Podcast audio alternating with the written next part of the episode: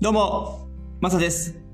現在、ドイツ在住5年目になります。この番組は僕は海外生活からの経験をもとに、失敗談、黒話や文化の違いなどをお届けし、海外に興味を持っていただけたり、日本との違いを知ってもらえたらなという番組になります。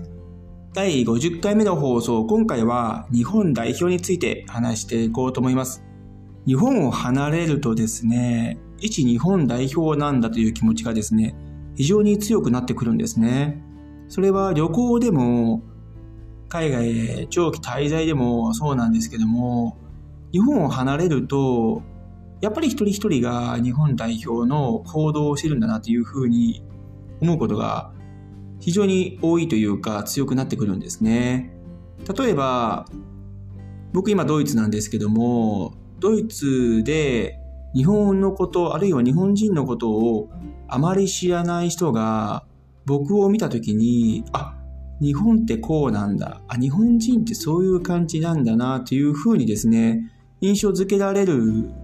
っていうことがあるんですね。反対に日本国内でも僕らがあまり知らない国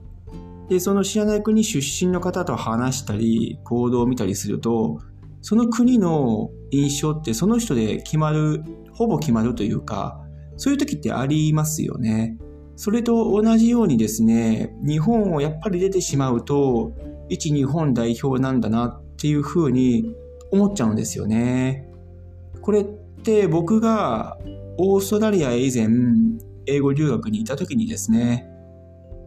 強く感じた時があって、語学学校の時なんですけども、ヨーロッパの方と喋ったのかな、その時。日本のことをあまり知らなく、日本人ももちろんね、どういう人なのか、人なのかっていうのも知らなくてですね。そうすると、僕と話している上で、その人が、あ、日本ってそうなんだ、そういうことなんだっていうふうに、パッと言った時にですね、あ、これって僕を見て日本をそういうふうに思うんだなっていうふうに感じた時があったんですね。それからですね、長期滞在をしている上で旅行客も日本から来られる時が多々あるんですけども、シドニーとかですね。そういうところで観光客とかを見ちゃうと、その日本人の行動っていうのはちょっとですね、シドニーに住んでた場合、その、グループとか日本の行動とかを見ると、あ、日本人ってそうだよねっていう風なことも思えたりもするんですよね。そういったことを思うと、日本代表なんだなっていうふうに、また結論的に僕の中で出てくるんですよね。なので、ドイツで住んでいってる上で、やっぱり一つ一つの行動とかですね、立ち振る舞いとか、そういったものを気をつけるようになっていってますね。ドイツでこういうことをやっちゃうと日本人ってこうなんだとかそういうふうに思われちゃう時ってあるんでそれってまあよし悪しはあるとは思うんですけどもそれが日本日本人なんだっていうのはあるとは思うんですけども極力日本僕は日本人としてっていうことをですね常に頭に入れてですね行動するようになってますね。これは日本を出てから以前と比べてですね、かなり自分の中で変化があったところで、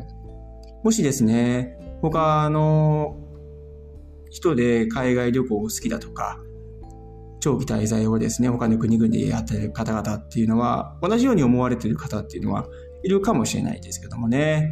はい。ま、ですので、以前よりか僕は日本、もっと日本人らしくなったかもっていうところは、あるかもしれないですね。はい。非常に興味深い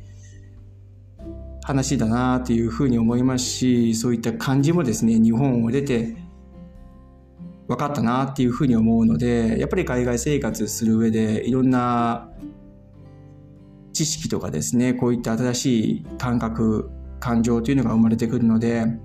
いい勉強にもなってますし、いい経験にもな、いい経験にもなるなっていうふうにも思いますね。はい。今回は日本代表について話させてもらいました。